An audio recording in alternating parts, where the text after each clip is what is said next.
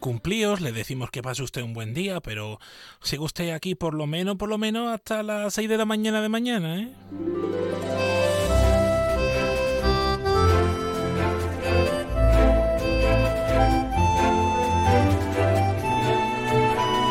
En Onda Cero, más de uno Bahía de Cádiz, con Jaime Álvarez.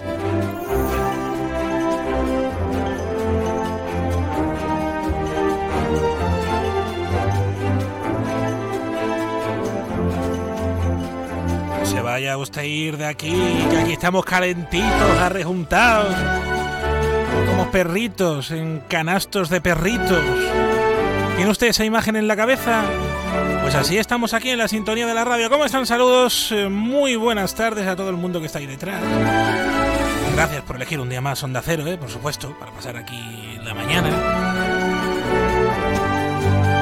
Comenzando la semana, la última semana del concurso oficial de agrupaciones del Carnaval de Cádiz de este año. Pero comienza ya el carnaval en la calle, ¿eh? ganas también teníamos.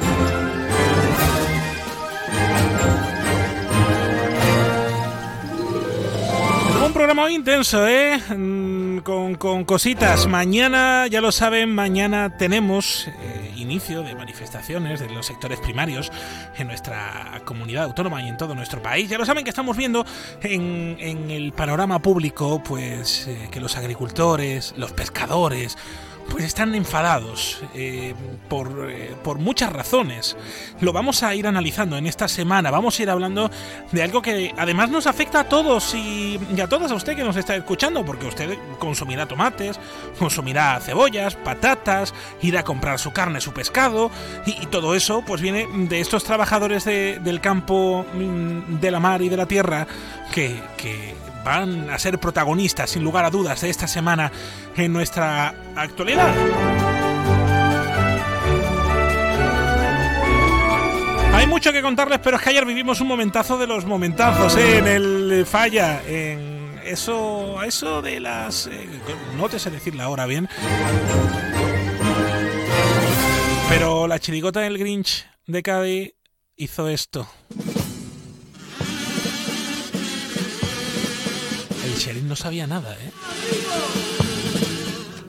Amigo, hoy cogí tu cola y sin tu permiso la tomé prestada. Da, da, da. Amigo, ojalá te guste y no te me asuste alegra esa cara. Tú con esos nervios de que empieza humildad y corazón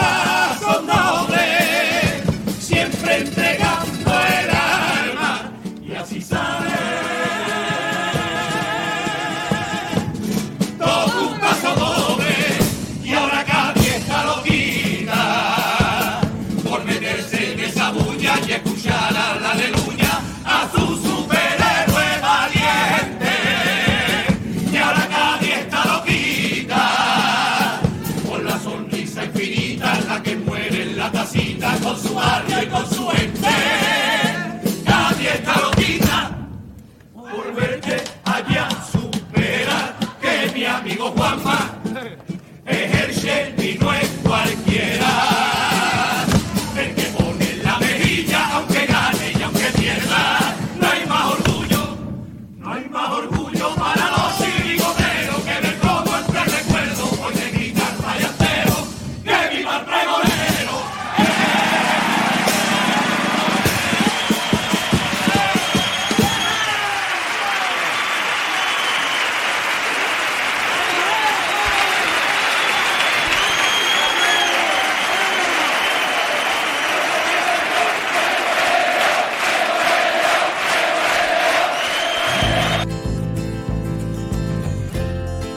Momentazo sin lugar a dudas. Eh, más esta noche, la segunda semifinal en Honda Cero Cádiz con José Antonio Rivas. Vamos eh, con el tiempo, con la Agencia Estatal de Meteorología, Javier Andrés.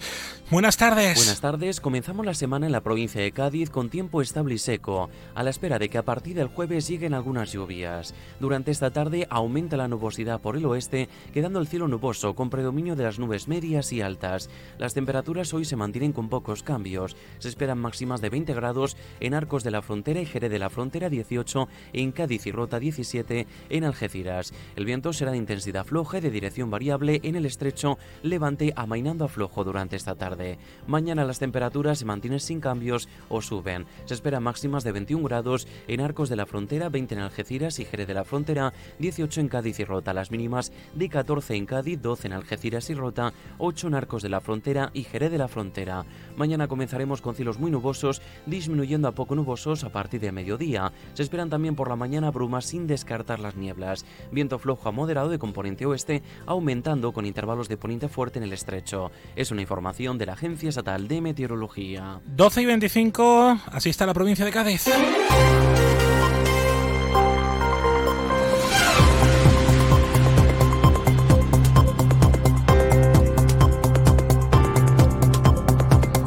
Acaban de escuchar, las lluvias pueden llegar a finales de esta semana y se hacen muy necesarias. Los embalses de la provincia de Cádiz están al 15,29% en concreto. Los que dan de beber a la bahía de Cádiz, de los Hurones, por ejemplo, está al 30,95% y el de Guadalquivir al 15,94%.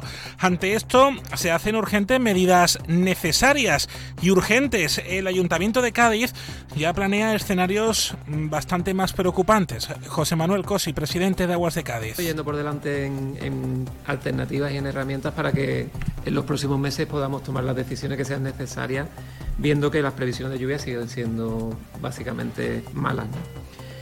Datos que de momento no se ha decidido tocar la presión en red hasta que al menos pase el carnaval y tengamos datos más definitivos por parte de la Junta, como decía. En, Puerto Real ya están desde Grupo Energético Puerto Real y el Ayuntamiento de Puerto Real con un programa donde se están realizando bajadas de presión en el municipio, además de varias medidas, como por ejemplo modificar especies arbóreas del municipio que gasten menos agua. También en San Fernando, se lo contábamos aquí en la sintonía de la radio, el Ayuntamiento de San Fernando va a ir a por los, según el eh, delegado de Desarrollo Sostenible del Ayuntamiento de San Fernando, Fernando López Gil, contra los grandes derrochadores de agua. Y todo ello con un reto muy claro de que eh, quien mantenga un consumo básico, medio, consumo medio, va a seguir pagando, ahora vamos a ver ejemplos concretos, va a seguir pagando básicamente lo mismo en su factura eh, del agua, en su factura bimensual del agua. Y sin embargo, quien consume eh, pues en los tramos más altos, pues sí tenga que pagar eh, más. Shopping, el mayor centro outlet de la provincia de Cádiz, patrocina este espacio. Y en el puerto de Santa María, la oposición pide al ayuntamiento del puerto de Santa María que tome medidas eh, urgentes también sobre esta problemática que nos extiende a toda la bahía de Cádiz y a toda Andalucía. El portavoz del PSOE en el puerto es Ángel María González, que está por vía telefónica. ¿Cómo está? Buenas tardes. Buenas tardes, Jaime. La emergencia es urgente, es eh, algo realmente preocupante. Las lluvias parece que no van a llegar como hace falta y hay que tomar medidas urgentes sobre la mesa. A, apenas Aguas del Puerto está haciendo una campaña de concienciación, pero el ayuntamiento también tiene que tomar algunas medidas urgentes. Así es, Jaime. Estamos viendo el resto del municipio, cada uno está tomando medidas en buena parte como considera, también como va, como va marcando la, la conferencia de, de hidrográfica, pero desde el puerto de Santa María, pues bueno, estamos viendo que lo único que están solicitando es apelando a la responsabilidad individual de cada consumidor. Nos parece que esto es bastante poco y llevamos meses pues demandando que se tomen medidas un poco más eficaces y ahí tenemos el claro ejemplo que acabamos de ver y exponer como es por ejemplo San Fernando.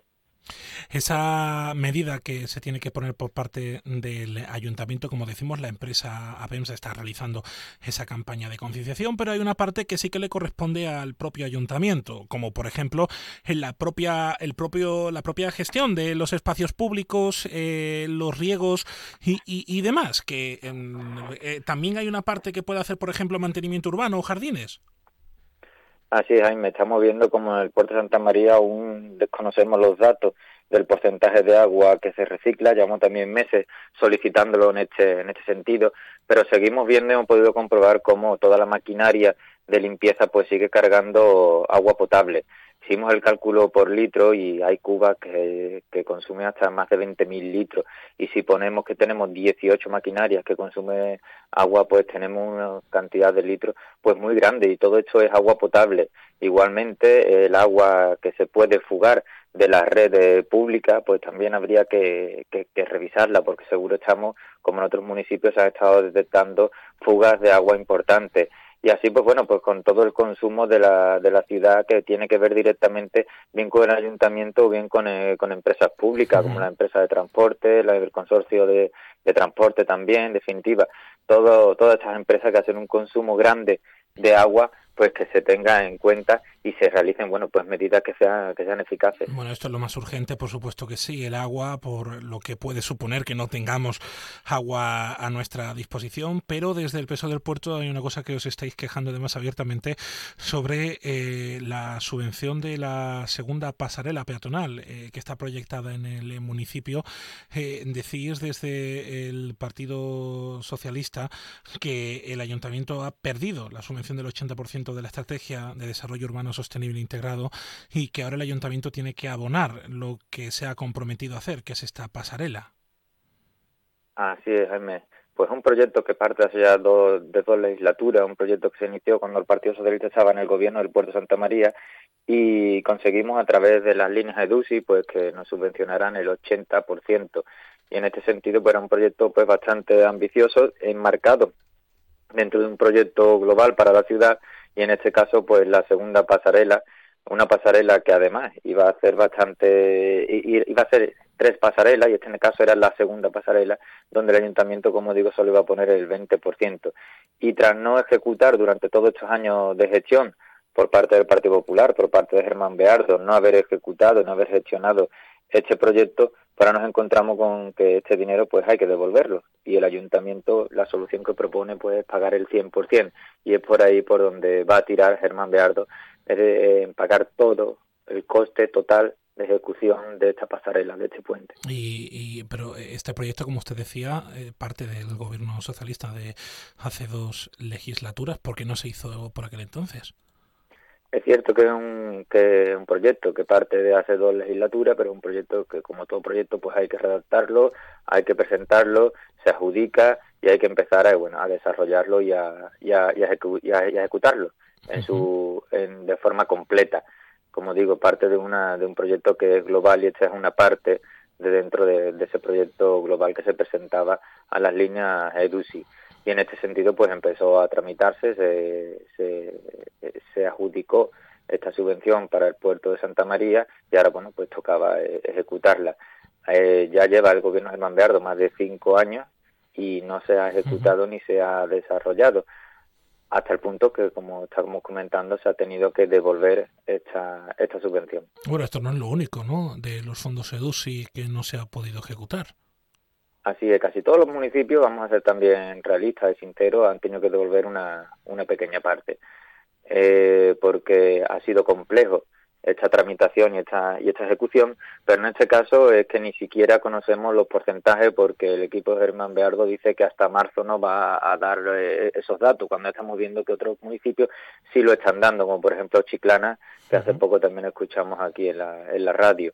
Y en este sentido pues parece ser que se ha perdido pues en el puerto pues bastante a falta de conocer los datos ahora mismo el único dato que hemos conocido es este de la pasarela puesto que fue a pleno para pagar y costear el 100% de la pasarela y empezar ya pues a, a ejecutarla una pasarela que como decimos ¿Es una mm, reivindicación del tejido vecinal o es una necesidad para revitalizar esa zona? ¿Cómo lo ve usted?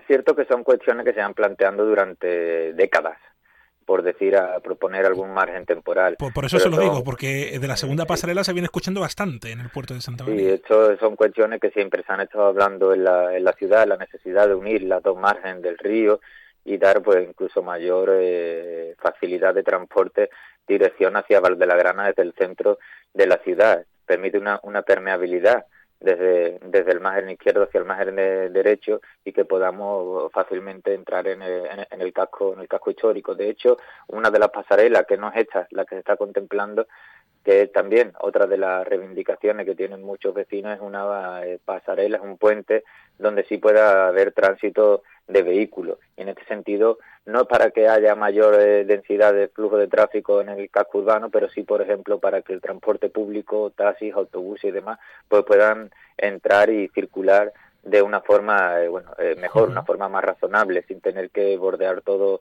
todo el río hasta llegar a, la altura de la estación de tren. De esta forma, pues se permitiría una agilidad y una fluidez pues muchísimo mejor que descongestionaría, además ayudaría, facilitaría a que las personas fuesen al centro de la ciudad. Estos eh, dos asuntos, la verdad que mm, importantes para la ciudad del puerto de Santa María, hemos hablado con el portavoz del PSOE en el ayuntamiento, con Ángel María González, que nos ha atendido por teléfono. Muchas gracias. Muchísimas gracias, Jaime. Eh, son las 12 y 35 minutos, eh, a la 1 y 35 Carmen Paul se lo amplía todo.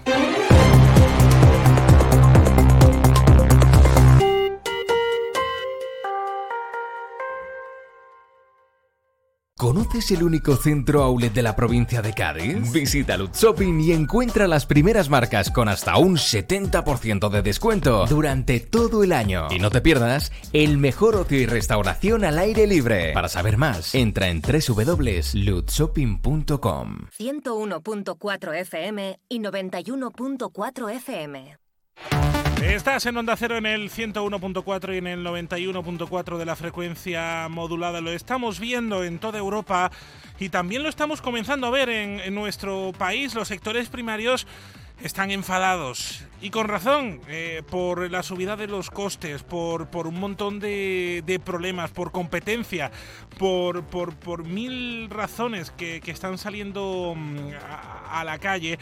Los agricultores y ganaderos de toda España tienen convocados pues ya algunas movilizaciones, una movilización a nivel nacional y, y también se están sumando sectores pues a estos a estas movilizaciones. Uno de ellos que además hemos hablado aquí en la radio mucho con ellos y, con ellas es la pesca, la pesca artesanal que sufre mucho, bastante, cada movimiento que sale en Europa, pues aquí en Cádiz se sufre, que se lo digan a la gente que pesca chirla o a la que pesca cigala o, o, o, cualquier tipo de marisco, aquí en nuestra comarca que se rigen por las cotas de mercado que hay en, en Europa y por mil razones eh, más. Eh, FENAPA, la Federación de mm, Pesca Artesanal, se une a las movilizaciones de agricultores y ganaderos de, de toda España y los vamos a, a, hablar con su presidente, con Carmen Díaz, que está con nosotros vía telefónica. Hola Carmen, ¿cómo estás? Buenas tardes. Buenas tardes. Pues nada, aquí trabajando eh, hay mucho que hacer. Bueno, hay muchas razones por las que salís a la calle, estáis enfadados y como decimos, es que con razón, eh, eh, muchísimos casos, porque es que lo, usted y yo lo hemos hablado aquí en, la radio, muchas veces os sentís abandonados por parte de las autoridades. Totalmente. De hecho, nosotros tenemos la sensación de que hay un plan preconcebido para ir eliminando flota y hacerlo de manera progresiva para que no haya una alarma social ni de la agenda que se tiene prevista para, eh, por ejemplo, instalar la eólica marina, concretamente. Uh -huh. La eólica marina la quieren instalar cerca de la costa porque necesitan trasladar esa energía que se está generando en esos molinos a tierra para almacenar la energía. No, de, de hecho, eso, de eso hecho, implica, eso, sí, de hecho te decía Carmen que aquí en la costa de Cádiz, en, en, la Janta, hay un movimiento que reúne a organizaciones pesqueras, a ayuntamientos, eh, autoridades. El propio pleno de la Diputación Provincial decía que rechazaba una instalación de energía eh, eólica marina que se quería instalar en la costa de la Janda. Han habido intentos en la costa de la bahía de Cádiz para instalar eólica marina. Eso es eh, letal para, para vosotros, para la gente que pesca. Bueno, es letal porque además elimina los caladeros tradicionales de la zona. Uh -huh. También está previsto delante de la costa de Granada, la zona de Motril, zona de Almería también están previstas otras instalaciones. Hay proyectos en Valencia, proyectos en Murcia, proyectos en Cataluña, proyectos en Galicia y en Canarias. Canarias va a ser la, yo diría, mm, la tierra o la mar del sacrificio total porque cuando instalan la eólica marina existirá unos perímetros muy amplios donde no se va a poder acercar ningún barco a faenar. Y a mí lo que me preocupa muchísimo es, no a mí, a todos los que estamos en el mundo de la pesca, eh, el hecho de que dicen que es compatible con la acuicultura, con las jaulas de engorde, pero no es compatible con la flota artesanal extractiva que echa sus redes o echa sus su aparejos para pescar chisla o para pescar eh, en cualquier otro tipo de especie que sean objetivos de la flota artesanal. Decías, de, la chirla, decías de la chirla, Carmen, que es, yo creo que el gran titular en los últimos años que os quejáis mucho de la reducción de la cuota de pesca de la chirla. Bueno, la reducción hasta el punto de que eh, son muy pocos kilos lo que se le permite capturar a toda una flota, no solo en Andalucía. Es que Andalucía vive prácticamente del marisqueo, ¿no? La flota artesanal es la mayoritaria, entre Galicia y Andalucía la mayoritaria, y Canarias también. Y resulta que si nos reducen las posibilidades de pesca, evidentemente pues no podemos sobrevivir, no es sostenible económicamente para un barco tener solamente unos kilos limitados de una especie y luego no está entrando esa misma de, de Marruecos, que no tiene los mismos parámetros, ni la seguridad sanitaria, ni las exigencias legales, ni los costes de producción que estamos teniendo nosotros. Estamos sometidos a una competencia del leer muy grande en chirla, en atunes, en pescado de escama como son botinegros, besugos. Todas las especies que son objetivos de la flota artesanal están entrando por Algeciras, por Valencia, por Motril, está entrando por todos los puertos de ámbito nacional ese pescado que nutre a todos los lineales, todas las grandes superficies. Están abastecidos por pescado de terceros países porque son más económicos a la hora de comprarlo, pero luego son más rentables para los mayoristas porque lo pueden vender al precio nacional. Entonces hay un fraude total en el etiquetado, no hay claridad. Eh, el hecho de que ya se venda ese pescado o ese marisco en cualquier punto, un puerto nacional, ya le da origen España. Eso lo vemos a diario, vemos como hay en las grandes superficies pescado mm, que está pescado en Mauritania o está pescado en Senegal o en Marruecos y le ponen la etiqueta de origen España porque se ha vendido en España, pero ese pescado no tiene la frescura ni la calidad que tiene el nuestro que está pescado en el mismo día. El que viene de fuera tiene dos o tres días y ya va tratado con una serie de químicos para que ese pescado aguante con toda esa frescura que aparentemente tiene. El consumidor no está informado, el consumidor va a comprar, yo puedo estar informado porque conozco el mundo de la pesca, pero no todo el mundo está vinculado a la pesca y ellos ven eh, origen España, la merluza negra esta, y lo, compra. Y piensa que está comiendo merluza de Cádiz, y es mentira. O piensa que la chirla que se está comiendo es de, de Cádiz, o de Huerva, o de Málaga, y no es cierto. La mayoría de ese marisco está entrando de terceros países, y eso, a nosotros lo está destruyendo, porque no podemos competir con precios con, eso, con esos productos. Y eso lo está permitiendo el gobierno. Ya lo dijimos nosotros, vamos, con la ponencia de la ley de la cadena alimentaria, que nos están regulando muchísimo hacia adentro, pero muy laxos de fuera hacia adentro. Entonces, ¿de qué me sirve a mí tener una legislación, unas limitaciones de captura, unas cuotas, si luego entra de fuera todo el que necesite y más, y a nosotros nos tienen sacrificados por todas partes y nos tienen inspeccionados y perseguidos a diario. Parece que el objetivo a perseguir es el pescador mm, artesanal del litoral de España. Ese es el objetivo. Porque luego cuando entra eh, de otros puertos mm, extracomunitarios, y eso le está pasando a Francia, le está pasando a Italia, Alemania, Holanda, porque nosotros estamos en contacto con todas esas organizaciones pesqueras a nivel de Europa y nos dicen exactamente lo mismo. Dicen, nosotros vamos a pescar, el sacrificio que tenemos no es solamente el trabajo, de eso está claro que lo tenemos. El sacrificio nuestro es que cuando llegamos a Lonca a vender, no tenemos precios competitivos y no podemos sobrevivir con los beneficios que nos dan, que es que prácticamente estamos trabajando eh, a coste cero, no, no, tenemos beneficios. Eh, nos cuesta más producir que el beneficio que vamos a tener. Entonces, ¿a qué empresa le vas a decir tú que, como no es viable eso, económicamente, no es sostenible económicamente, ¿A qué empresario le va a decir tú que continúe esa actividad? No me sirve de nada.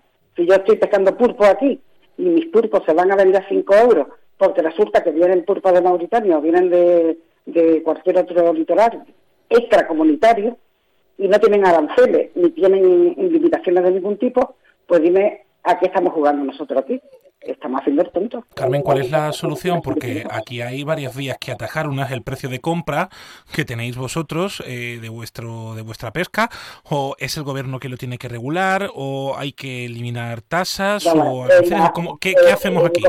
Eh, el gobierno tiene que darle preferencia a todo el producto que se genera en España, sea pescado, agricultura, ganadería, todo lo que producimos en nuestro territorio nacional tiene que tener preferencia respecto a otros que entren de fuera. Está claro que no, no podemos abastecer al mundo entero eh, con lo que se pesca en los distintos países de la Unión Europea. Muy bien, hasta ahí llegamos. Pero lo que ustedes no pueden hacer es sacrificar a una flota europea en beneficio de una flota extracomunitaria que tiene eh, mano de obra esclava, que no tiene sueldo mínimo, que no cotizan a la seguridad social, que no generan riqueza en nuestro territorio, que no generan empleo, que no contribuyen para el pago de las pensiones, porque todo se está desarrollando en países que no tienen ningún tipo de legislación que lo obligue a ello. Entonces nosotros mm, estamos, eh, somos valientes en el sentido de, bueno, ¿para qué estoy trabajando? Si no solo que no tenga beneficios, sino que además está el gobierno de España, de todos los países de la Unión Europea, están propiciando que ese pescado entre de otros países y no hacen nada para evitar o exigir las mismas reglas de juego, lo que se llama las cláusulas de este espejo. Usted me va a entrar a pescar, pero usted me va a entrar con las mismas condiciones que yo los tengo, con la misma legislación, con el mismo registro sanitario, con la misma normativa laboral para que usted, si produce, no tenga esclavos, tenga trabajadores con todos sus derechos sociales, como lo tenemos nosotros. Y si no es así, su producto no entra. Pero eso el gobierno no lo hace porque la mayoría de los productores que están en terceros países son productores que son de la Unión Europea y le están fagocitando toda esa vía de comercialización, de introducir todo lo que producen fuera y en detrimento de las empresas que están instaladas en España, porque yo me puedo deslocalizar y digo, bueno, pues mi empresa en vez de producir aquí me voy a ir a Panque, que está enfrente, y voy a producir allí, voy a tener una empresa mixta, voy a contratar personal mano de obra muy barata y además me van a trabajar las horas que yo quiera. Ahí no hay control de ningún tipo.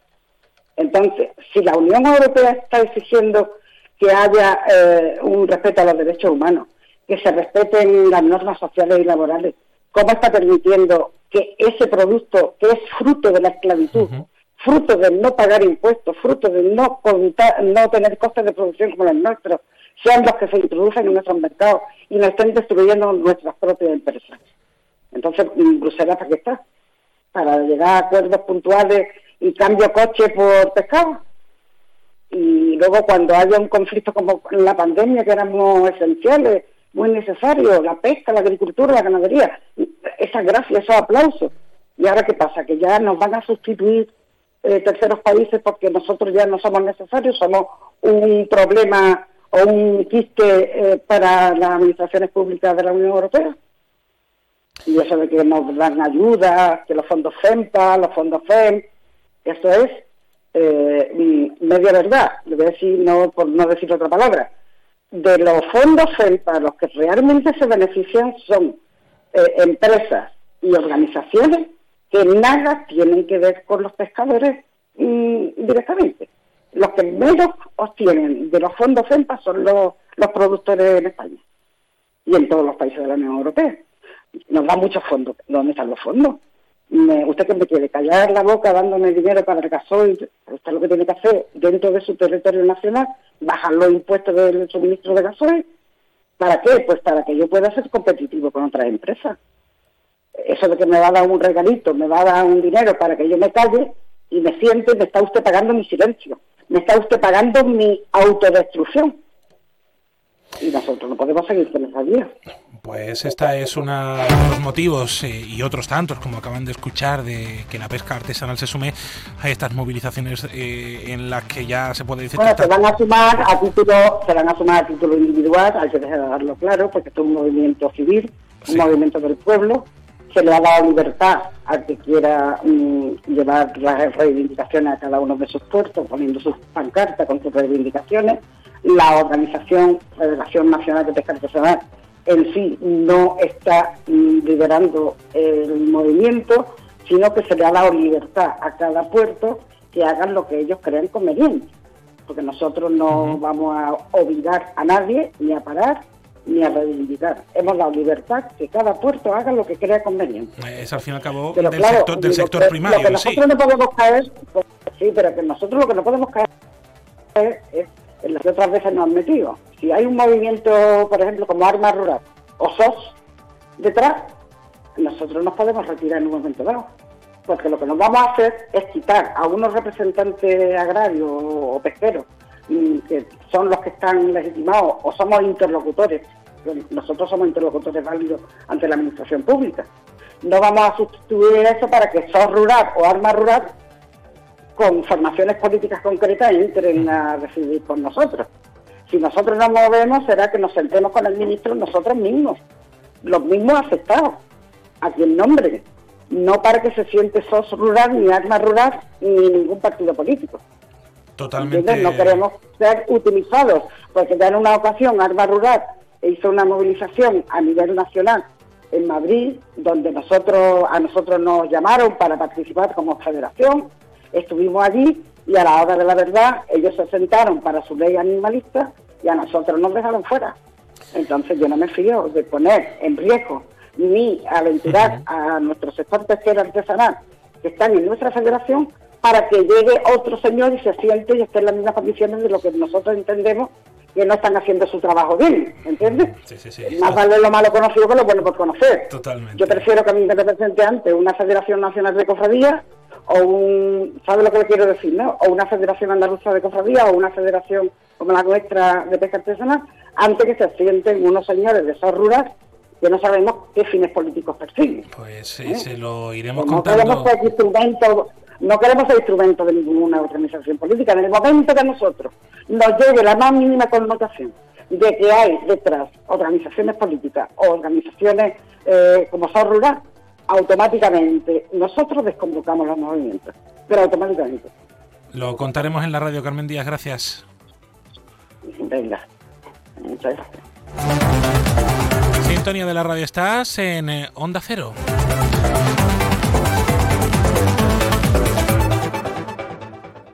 ¿Pensando en instalar paneles solares en tu hogar? En Andalucía, 8 de cada 10 te salen gratis con el plan Ecovivienda. Somos Cuántica, la empresa solar líder en autoconsumo con más experiencia en la gestión de subvenciones. Aprovecha las ayudas disponibles en cuanticarenovables.com y empieza a ahorrar con la oferta solar que lo une todo. Ahora con un 15% de descuento. Estás en Onda Cero en el 101.4, en el 91.4 de la frecuencia modulada. Estamos en febrero, ¿eh? todo es bonito, todo es genial. Estamos en las entradas del carnaval eh, en la calle. Pero bueno, esto mola, esto mola. Pero no solamente mola por eso, sino también porque ya es hora de empezar a pensar cuánto se ha gastado el año pasado, qué es lo que se ha hecho. Eh, ya estamos en nada a presentar la declaración de la renta. Dice usted, este hombre está grillado por decir qué guay, ¿eh? Que vamos a pagar. ¿Quién paga descansa? ¿Quién paga descansa? Y aquí todo el mundo tenemos que hacerlo, ¿eh? también las comunidades de vecinos y vecinas de nuestra provincia de Cádiz y de toda Andalucía, claro, también de toda España. Y si alguno de ustedes es presidente o presidenta de su comunidad de vecinos, el modelo 347 ahora le tiene que sonar bastante, bastante. ¿Esto qué es? Para eso están los administradores de fincas. Eh, Carlos de Osma, del Colegio Territorial de Administradores de Fincas de aquí de Andalucía, en la demarcación de Cádiz, nos está escuchando vía telefónica su presidente. ¿Cómo está? Muy buenas tardes. Buenas tardes, Jaime. Que se lo digan a esas personas que son presidentes o presidentas de su comunidad de vecinos. El 347 no es una pesadilla, ¿eh? Se puede hacer bien. Sí, hombre, bueno, es, es el modelo de declaración informativa, ¿no? Que es la declaración anual de operaciones con terceras personas, es decir, que con aquellos proveedores que las comunidades de propietarios pues, pues tengan un pago anual superior a los 3.005 euros con 6 céntimos, pues tienen que presentar este, este modelo en Hacienda, que, vence pues, pues el día 29 de, el día 29 de este mes de, de febrero. Claro, pero para, para, para vosotros, para vuestros clientes potenciales, que son las comunidades de propietarios, ¿por qué tienen que presentar el 347? ¿En base a qué servicios? Bueno, pues en base a todos aquellos servicios que tiene una comunidad de propietarios, tiene su correspondiente facturación por parte de los, de los proveedores y entonces pues, pues tienen que llevar el control de que de cada de lo que se va pagando eh, a cada proveedor porque al final de año, todos los años en, en febrero, pues hay que presentar este, este modelo, ¿no? El hecho de que, de que una comunidad no lo presente y el proveedor, evidentemente, como, como a esa comunidad le ha facturado más de los 3.005,6, pues también está obligado a presentar, a presentar el, en Hacienda y bueno, y si lo presenta el proveedor y la comunidad no lo presenta, pues puede tener consecuencias negativas para la comunidad en el, en el concepto de, sanciones, de sanciones. Bueno, esto es muy simple. Son, por ejemplo, los mantenimientos de, los ascensores, la limpieza, la rehabilitación, el, que las propias luces de las zonas comunes pues se enciendan y se apaguen. Eso también entra dentro de ahí, Todo, todo, todo, todos los proveedores excepto, excepto agua, electricidad y seguro. El resto de, proveedores que trabajen en una comunidad de propietarios, facturen con una comunidad de propietarios, están obligados a la presentación de, ese modelo. ¿Y hay alguna comunidad exenta? Bueno, exenta no, ninguna. Todo el mundo tiene que hacerlo. Todo el mundo, todas las comunidades de propietarios tienen que, que hacerla, ¿vale? No solo la comunidad de propietarios, y las empresas pues también también tenemos, tenemos que hacerla, el administrador también lo tiene que hacer, eh, tanto como autónomo como, como empresa, es decir, que todos los que facturan están obligados a, la presentación de esta declaración informativa. Claro que ahí viene lo de lo de eh, ese término que ahora empiezan a escuchar algunas personas, eh, cruzar datos, Hacienda cruza datos, sí, sí, cruza datos porque hay una empresa que presenta esa declaración y sabe que está prestando servicios a esa comunidad de vecinos. O sea, si es que eh, Hacienda se va a enterar de todo, no, no lo intente, que se, van, se van a enterar. Así es, así es, es decir, entonces pues por eso tienen que que tener aquellas las comunidades de propietarios pues que lo que lo sepan y si no tienen a un administrador de fincas colegiado pues bueno pues que sepan que, nos encargamos de presentar no solo exclusivamente este modelo sino de todos aquellos los que están en las comunidades obligados dependiendo de los servicios que, que obtengan, o tengan cada uno. Es que de hecho vosotros también, o sea, eh, si alguien tiene un administrador de fincas también tiene que presentar a través de ese modelo, ¿no? Esta, es, exactamente aquí entra todo, si contrata una empresa de pintores, si hay elementos, ah, eh, por ejemplo, los locales, las cubiertas, el mantenimiento de los ascensores que todas las comunidades pues lo, hacen. Pues todo esto entra de estas obligaciones fiscales que evidentemente cada comunidad de, vecinos tiene su CIF, ¿no? O sea, que, tienen que también solicitar su CIF. Es correcto, es decir, todas las comunidades propietarias tienen un CIP y a través de ese CIP el que tienen que hacer pues todas aquellas declaraciones que estén obligadas dependiendo de los servicios que estén que estén prestando. Bueno, las consecuencias, como decías, sanciones. Es lo habitual. Si no se presenta un, un modelo, lo normal es que, que te sancionen y te obliguen a su presentación. Es lo que, lo que le toca. Bueno, para eso, para facilitarle la vida a usted y para llevarlo todo al día, si usted es presidente o presidenta de su comunidad de vecinos, pues contar con un administrador de fincas, pues es una solución que, que, la verdad, que, que, precisamente este tipo de trámites, que son mm, realmente complejos en algunos casos, pues pueden ser realmente simples. Para eso estáis vosotros. Eh, vuestra página web, recordémosla, Carlos. Sí, pues eh, CAF, eh, CAFCADI de colegio o colegio territorial de administradores de fincas y ya te, aparecerá, es cafcadi.com. Pues ahí que nos vamos a meter y en sus redes sociales, AAFF Cádiz, también ahí tiene usted, pues para pues para eso, para, para, para estar a su disposición, para trabajar para, para, para usted, Carlos de Osma, que es el presidente del colegio de aquí de, Cádiz. Le quiero dar las gracias por atendernos. Un abrazo, Carlos. Gracias a ustedes. Son los pequeños detalles los que crean las grandes leyendas de McDonald's, como ese pepinillo que genera debate o esas patatas que siempre acabas robando. Ahora ha llegado el momento de una nueva leyenda, nueva McCrispy Legend, tan crujiente, tan pollo, tan mmm, McDonald's. Os esperamos en los restaurantes McDonald's de la Bahía de Cádiz Onda Cero Cádiz, Rota. Síguenos en Twitter. Somos arroba más de uno Bahía. Bueno, estamos a punto de llegar a la una del mediodía. Ya lo saben que a esa hora en Onda Cero les contamos noticias de España, del mundo y de Andalucía. Luego más cosas, luego deportes, luego Carmen Paul y ahora las horarias que suenan preciosas. Es la una de la tarde, mediodía en Canarias.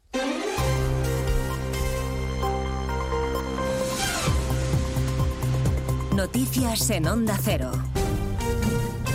Buenas tardes, les avanzamos a esta hora algunos de los asuntos de los que hablaremos con detalle a partir de las 12 en Noticias Mediodía, empezando a esta hora por la entrevista de Pedro Sánchez en La Sexta. Está conversando ahora mismo con Antonio García Ferreras. Ha insistido en su mensaje de que el independentismo no es terrorismo y dice que no tiene intención de retocar el texto de la amnistía, pero que si fuera necesario hay margen. El Gobierno va a modificar, sí o no, en las próximas semanas esta ley de amnistía para ampliar, como exige Puigdemont, la amnistía a todos los delitos de terrorismo y también de traición. ¿Eso se va a tocar? Eso ya dijimos eh, con la votación, además, que no. Eh, y es un momento ahora mismo de templanza y, también de firmeza, de templanza a la hora de, seguir dialogando con una formación política que ha votado en cuatro ocasiones a favor de esta ley de amnistía, eh, en contra también de una proposición de ley, la ley de amnistía, que fue aprobada por Esquerra Republicana. Y por tanto es un tiempo de templanza y es un tiempo también de firmeza. No aclara si ha hablado o hablará con Puigdemont. Y sobre el informe del fiscal del Supremo que se opone a investigar al presidente fugado por terrorismo después de cambiar su criterio inicial tras un encuentro con García Ortiz, Sánchez dice que es de sentido común. El Partido Popular ha exigido ya la comparecencia del fiscal general para que explique si ha presionado o no al fiscal del Supremo. Les contaremos a partir de las dos el acuerdo que acaban de alcanzar el Gobierno y la Generalitat para financiar dos nuevas desalinizadoras en Cataluña. Lo ha explicado la ministra Rivera tras su encuentro con el conseller de Acción Climática. En el caso que nos ocupa, el acuerdo eh, incluye eh, la manera en la que poder construir y financiar las desaladoras eh, de Torderados y Foix con la intención de que um, estén operativas en 2028 y 2029, respectivamente. La opción de los barcos con agua desde Sagunto sería excepcional solo si hiciera falta en verano. Para paliar la sequía, sí pide ayuda a la Generalitat, la ayuda a la Generalitat al Gobierno Central. Ha habido encuentro hoy del conseller de Acción Climática con la ministra Teresa Rivera. La falta de agua que tanto afecta al campo, que sigue en pie de guerra y que mantiene para mañana las movilizaciones en nuestro país pese a los intentos del ministro Planas de frenar el conflicto. El titular de Agricultura se compromete a avanzar en los planes para modernizar los regadíos. Avanzar en los trabajos relativos a la modernización del regadío. Esto supone en el conjunto de España actuaciones que van de aquí al año 2027 a suponer de un total de 97 proyectos en el conjunto del territorio de España una inversión de 2.416 millones de euros. A partir de las dos estaremos en Barcelona para hablar de la sequía y también de Dani Alves. Desde las 10 de la mañana y rodeado de gran expectación se sienta en el banquillo acusado de una agresión sexual a una joven en el baño de una discoteca. La abogada pide que el juicio se suspenda, alegando que se han vulnerado los derechos humanos del exfutbolista. Siguiendo el juicio en la audiencia de Barcelona está Ana Utiel. La abogada de Dani Alves, Inés Guardiola, considera que se ha vulnerado el derecho fundamental a la defensa del exjugador del Barça. Asegura también que se ha producido un juicio paralelo en los medios de comunicación que ha vulnerado su derecho a la presunción de inocencia. Tanto la Fiscalía como la acusación particular han rechazado estos argumentos. Por otro lado, la defensa ha pedido que Alves sea el último en declarar, una petición que sí que se ha aceptado. Lo hará, por lo tanto, el miércoles, cuando ya hayan declarado tanto la víctima como todos los testigos citados, casi una treintena. Todo esto es lo que ha ocurrido hasta ahora durante las cuestiones previas, es decir, la fase anterior al inicio del juicio. La vista continúa ahora con la declaración de la víctima, que acaba de empezar. Recordemos que esta parte del juicio se celebra a puerta cerrada. Les contaremos la victoria en El Salvador de Nayib Bukele, que ha arrasado a sus competidores electorales con su política de mano dura contra las bandas y que, en contra de lo que establece la constitución de su propio país, va a repetir como presidente. Y estaremos en Chile con los devastadores incendios que dejan ya más de 100 muertos en Valparaíso. Diana Rodríguez. Sí, al menos 112 víctimas mortales, 200 desaparecidos y se estima que unas 40.000 personas han perdido su, hogar. Eh, lo peor está en Valparaíso. El ministro Álvarez, además de mostrar su solidaridad, ha anunciado en el Congreso que España está preparada para para cooperar en la extinción en Chile en el momento en que seamos requeridos por el gobierno chileno. Por supuesto, nos mantenemos listos para poder apoyar a Chile en estos momentos tan difíciles de incendios si así lo consideraran necesario. Las autoridades sospechan que buena parte de los 165 incendios que continúan activos han sido intencionados y se han convertido, según el Gobierno, en homicidios que no pueden quedar impunes. Pues de todo ello hablamos en 55 minutos cuando resumamos la actualidad de esta mañana del lunes 5 de febrero. Elena Gijón, a las 2, Noticias Mediodía.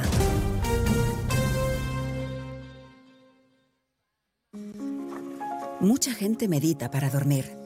A otros les recomiendan leer para conciliar el sueño. Nosotros queremos ser sinceros contigo. Si lo que quieres es dormir, escuchar Radio Estadio Noche no ayuda. ¿Qué le vamos a hacer? Es imposible pegar ojo, porque es imposible despegar la oreja. Disfruta sin descanso de la mejor actualidad deportiva y los debates más encendidos con Rocío Martínez y Edu Pidal. Cada noche a las once y media y siempre que quieras en la web y en la app. Onda Cero, tu radio.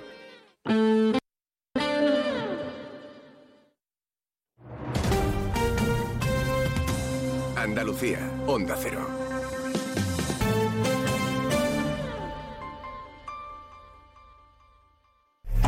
Hay muchos tipos de energía, pero hay una que hace que todo avance, creando oportunidades de futuro, impulsando una industria verde, potenciando el desarrollo sostenible y generando bienestar. Una energía que lucha contra el cambio climático y respeta el medio ambiente. Descubre, conoce, aprende y disfruta de todo lo que las energías renovables pueden hacer por ti. Y haz brillar tu energía.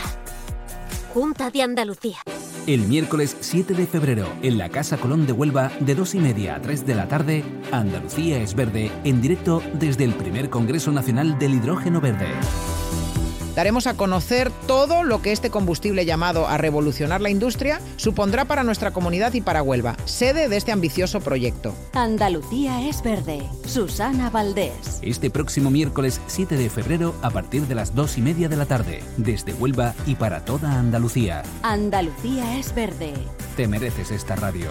Onda Cero, tu radio. Sobre todo, Onda Cero Andalucía. En Onda Cero, Noticias de Andalucía. Jaime Castilla. Buenas tardes, hacemos a estar un repaso de la actualidad de Andalucía de este lunes 5 de febrero, el inicio de una semana en la que se espera la llegada de las lluvias que harán aparición a partir del jueves para quedarse durante el viernes y gran parte del sábado en, en toda la comunidad. Agua que hace mucha falta para el campo, que comienza esta semana un calendario de movilizaciones independientes en todas las capitales andaluzas, sin contar con las organizaciones o los sindicatos agrarios, porque dicen que no les representan. En la carretera 92, agricultores del norte de las provincias de Almería y Granada organizan mañana una gran tractorada. Onda Cero Granada, Guillermo Mendoza. Aproximadamente 200 agricultores participarán en estas tractoradas. Claman contra la competencia desleal de productos provenientes de fuera de la Unión Europea. Aseguran que esta batalla de precios en un escenario de sequía es insostenible. En las últimas horas se han sumado otras convocatorias en la ciudad de Granada y la subdelegación del Gobierno advierte de que ninguna ha sido comunicada oficialmente. El presidente de la Junta, Juanma Moreno, ha mostrado hoy su apoyo al sector desde un acto de la agencia Europa Press en Madrid y ha pedido a Europa una simplificación de la burocracia y de los trámites de la PAC para ayudar a los agricultores. Pero en temas laborales, los que han iniciado hoy una huelga indefinida son los trabajadores de la planta de Acerinox en el municipio gaditano de Los Barrios en protesta por el bloqueo de la negociación del nuevo convenio colectivo. La empresa ha solicitado al juzgado que la declare ilegal. Onda Cero Cádiz, Carmen Paul. Los trabajadores de la planta han convocado la huelga con motivo de la negociación abierta por el convenio colectivo. Esta mañana el delegado del Gobierno de España en Andalucía, Pedro Fernández, indicaba que la fábrica estaba funcionando con los servicios mínimos. En Málaga permanece ingresada en la UCI en estado crítico la bebé de menos de un mes de vida que ha sufrido presuntos malos tratos. El padre fue detenido pero posteriormente puesto en libertad con cargos. Onda Cero Málaga, José Manuel Velasco. El juzgado de instrucción número 6 de Málaga acordó el sábado pasado la puesta en libertad provisional del hombre detenido e investigado por malos tratos a su bebé de 16 días de vida. El grupo de menores de la Policía Nacional fue el encargado de detener al padre de la pequeña durante la investigación de un presunto caso de malos tratos del que advirtió el equipo sanitario del hospital donde fue ingresada. En Jaén, la Guardia Civil ha detenido hoy a cinco personas acusadas de agredir a familiares de una de las menores que denunció una agresión sexual en grupo en el municipio de Los Villares. Onda Cero Jaén, Pepe Cortés. Todo comenzó al parecer por el quebrantamiento de la orden de alejamiento y de comunicación con respecto a la menor por parte de uno de los denunciados por abusos sexuales. Estaban en paradero desconocido hasta que esta mañana, gracias al trabajo de la Guardia Civil, han sido detenidos y han pasado a disposición judicial. Seguimos ahora con el repaso de la actualidad del resto de provincias y lo hacemos por Almería. En Almería seguimos a vuelta con el Algarrobico porque la Junta ha vuelto a solicitar al Tribunal Superior de Justicia de Andalucía que suspenda cautelarmente el acuerdo del Pleno del Ayuntamiento de Carboneras por el que se desclasificó el Algarrobico al considerar que lleva confusión. El plenario sigue sin reconocer como suelo protegido la zona en la que se levanta el hotel. En Ceuta, los parlamentarios del Partido Popular solicitarán una reunión con el director general de la Guardia Civil para conocer los proyectos y planes que el Ministerio del Interior tiene para este cuerpo. La senadora ceutí Cristina Díaz lamenta que el Gobierno no haya cumplido con sus compromisos en cuestión de seguridad, frontera e infraestructura para la ciudad autónoma. En Córdoba, el Tribunal Superior de Justicia de Andalucía ha confirmado la sentencia de la Audiencia Provincial que condena a 10 años y medio de cárcel a un varón por agresión sexual a su propia hija de 13 años. El Alto Tribunal Andaluz considera probado que en número indeterminado de veces el hombre agredía a la menor aprovechando que su madre no se encontraba en la casa. En Huelva, la Consejería de Salud y Consumo de la Junta de Andalucía ha declarado desierta por segunda vez la convocatoria para cubrir el puesto de gerente del Hospital Juan Ramón Jiménez de Huelva, que se encuentra vacante desde junio de 2023, cuando se produjo la dimisión del anterior director gerente José Luis Bonilla. Este mismo lunes se ha vuelto a publicar la nueva convocatoria para esta plaza. Y en Sevilla, el juzgado de instrucción número 6 dicta apertura de juicio oral contra el exdirector general de Trabajo de la Junta durante los gobiernos del PSOE, Daniel Rivera, por una pieza separada del caso ERE investiga el fraude de más de 32 millones de euros de dinero público. Hay otras 20 personas acusadas. Más noticias de Andalucía a las 2 menos 10 aquí en Onda Cero. Onda Cero. Noticias de Andalucía.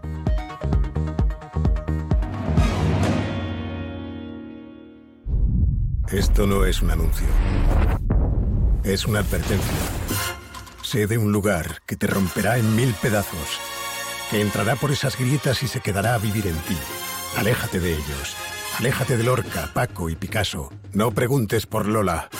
Pero si a pesar de todo se te ocurre visitar Andalucía, no digas que no te lo advertí.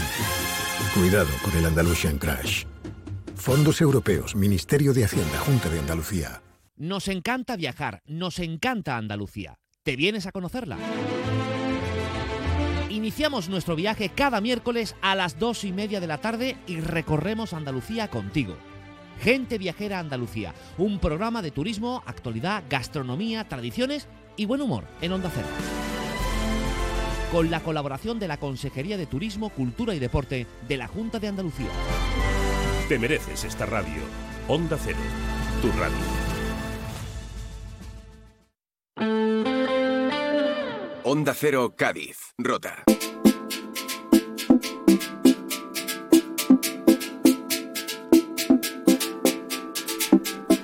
Vamos a 5 de febrero. Ayer fue un día realmente importante, un día para reivindicar, un día para llamar la atención. El 4 de febrero se celebran, eh, seguramente habrá muchos cumpleaños que, se celebren, pero ayer fue una efeméride, fue el Día Mundial contra el Cáncer. Lo escuchamos aquí en la radio con José Antonio Rivas ayer por la noche en, eh, en la primera semifinal del concurso oficial de agrupaciones del Carnaval de Cádiz. Pero esto no solamente se queda en un 4 de febrero, sino hay mucho más, hay mucha lucha, mucha calle, mucha llamada de atención y muchos voluntarios y voluntarias que están en la calle explicando a todo el mundo pues lo que hoy, lo que ayer hoy y los 366 hoy, en este 2024, 366 días del año se reivindica. Sandra Jiménez es la coordinadora de voluntariado de la Asociación Española contra el Cáncer en la provincia de Cádiz. Hola, ¿cómo estás Sandra? Buenas tardes. Hola, ¿qué tal? Muy buenos días a todos y a todas. Ayer fue un día, fue un día intenso, ¿eh? Sí, llevan siendo, llevan siendo unos, últimos días intensos. Claro, ahí está toda la red de voluntarios y voluntarias de la Asociación Española contra el Cáncer, no solamente en la provincia de Cádiz, sino en toda España, pues explicando lo que mm, hoy, mm, lo que ayer, hoy, y reitero, los 366 días del año se reivindica, que es primero investigación, sí o sí, hay que investigar. Sí, efectivamente, uno de nuestros primeros eh, mensajes en este Día Mundial eh, contra el cáncer del año 24, ¿no? Y que nuestro voluntariado ha salido eh, durante el fin de semana eh, con mesas informativas a, lo largo de, toda la provincia de Cádiz ha sido precisamente la necesidad de invertir ¿no? más dinero en investigación para lograr alcanzar el objetivo del 70% de supervivencia en cáncer. Actualmente el porcentaje de supervivencia, bueno, no es nada desdeñable porque estamos en torno a un 50% de supervivencia, pero la idea es eh, poder aumentar ese porcentaje y indudablemente la, la herramienta para ello es la investigación. Es que la cifra es clara, porque sí, es que hay uno de cada tres mujeres, uno de cada dos hombres eh, son propensos, pueden llegar a tener cáncer. Mm. Hay que investigar, pues, para alcanzar lo que dices, el 70% de supervivencia, que, que es muy importante, por supuesto, la actitud, lo que siempre dicen, pero hay que meter dinero a la gente que investiga cómo curar el cáncer, porque ese es el camino para, para hacerlo. Efectivamente, y los datos eh, avalan que aunque actualmente el porcentaje de supervivencia está en torno al 50%, eh, en realidad eh, ese, ese, porcentaje es fruto de la media, pero hay cánceres menos frecuentes o menos estudiados al fin y al cabo que tienen un porcentaje de supervivencia mucho menor que aquellos otros que sí que están más investigados. Que se, lo digan, que, se lo digan, por ejemplo, al cáncer de mama, que hace unos años, hace unos años, pues tenía una supervivencia bajita y ahora tiene, pues creo que solamente eh, tan solo del 90% de la tasa de supervivencia, ¿no? Eso es, efectivamente. Entonces sí, por eso lanzaba este dato, porque si la media es del 50, es porque se hace, la media es entre aquel tipo de cáncer, por ejemplo el de mama, que efectivamente está, estamos ya en torno al 90 de supervivencia, pero hay otros, como por ejemplo el cáncer de páncreas, eh, que está en torno al 20% de supervivencia. De ahí que la media sea del 50%. Entonces es como que hay que hacer un, hay que reforzar ¿no? la investigación en aquellos tipos de cánceres menos investigados. Ese es, como un poco el mensaje fundamental. que me viene a la cabeza programas que se están haciendo ahora y que cualquier persona de una mediana edad lo puede haber llegado a su casa en la campaña de prevención del cáncer de colon, los cribados eh, que se hacen, que eh, ese es uno de, yo creo que uno de los que mayores esfuerzos están teniendo por parte de la sanidad eh, para, para localizarlos, porque eh, lo importante, y esta palabra es maravillosa, prevención, prevención y prevención. Sí, eh, de hecho, eh, uno de los motivos por los que el cáncer de mama tiene también tanto tan alto índice de supervivencia actualmente es por el cribado de mama, por las mamografías y por el gran número de diagnósticos precoces en cáncer de mama que se que se diagnostican, ¿no? Y esto es lo que se pretende, ¿no? Eh, conseguir con, el, con cualquier tipo de cáncer colorectal, que por otro lado es el de mayor incidencia si unimos eh, eh, a toda la población, hombres y mujeres, el que tiene mayor incidencia es el colon rectal. Y con un cribado tan sencillo como es el, el test de sangre oculta en heces, se podrían detectar em, eh, también algunos tipos de tumores en estadios muy precoces que garantizarían que se pudieran abordar con el suficiente tiempo de antelación para que diese lugar también a, un paciente superviviente sin mayor complicación a largo plazo.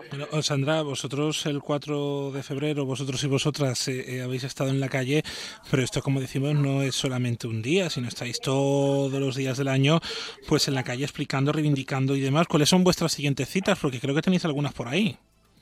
Sí, eh, bueno, este, este año, em, como además hemos puesto el foco ¿no? Eh, en, dos asuntos importantes, ¿no? que por un lado en todo el tema relacionado con cáncer y trabajo, eh, bueno, pues porque los pacientes supervivientes, el principal problema, eh, o la principal preocupación más bien, ¿no? Que, surge es el tema de, del desempleo y de cómo reinsertarse ¿no? en el mundo laboral.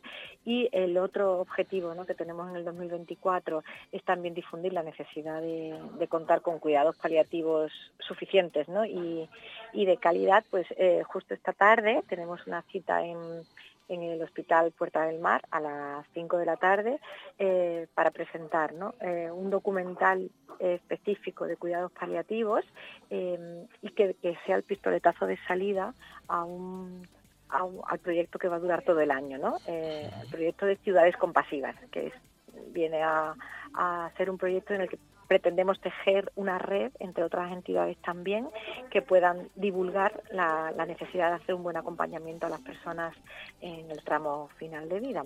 Mm, qué, qué bonito eso de las ciudades compasivas y, y qué importante también ese apoyo desde los tejidos públicos también para que se impliquen en este en eh, esta reivindicación que tenemos que, alzar la voz, por supuesto que sí, para investigar, para investigar y para prevenir, eh, todos a una, todos contra el cáncer.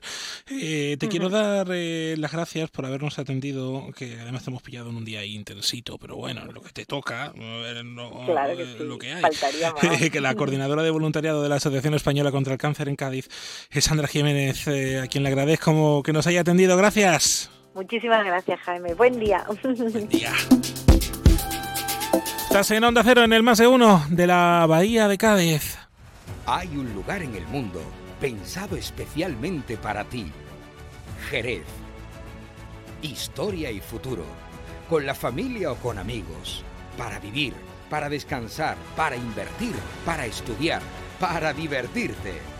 En cualquier estación del año, si buscas un destino, Elige Jerez. Jerez siempre. Muy buenas. Tenemos la oportunidad de hablar con el doctor Luis Gutiérrez Serantes. Le conoceréis porque ha estado más de 20 años en televisión española. Escuchemos la consulta. Doctor, me han recomendado tomar vitamina C para un problema de encías sangrantes y para el sistema inmunológico. ¿Cuál me recomienda? Te recomiendo tomar BIT C1000 liposomada de laboratorios Marnis. Al ser liposomada, BIT C1000 es muy eficaz y además mejoramos su absorción. Pide BIT C1000 de Marnis en herbolarios, farmacias y para farmacias. Más información en marnis.com. Llegan los deportes con José Antonio Rivas esta noche, 8 de la tarde, Carnaval de Cádiz, segunda semifinal. Con José Antonio Rivas, que hoy hace doblete. José, buenas tardes.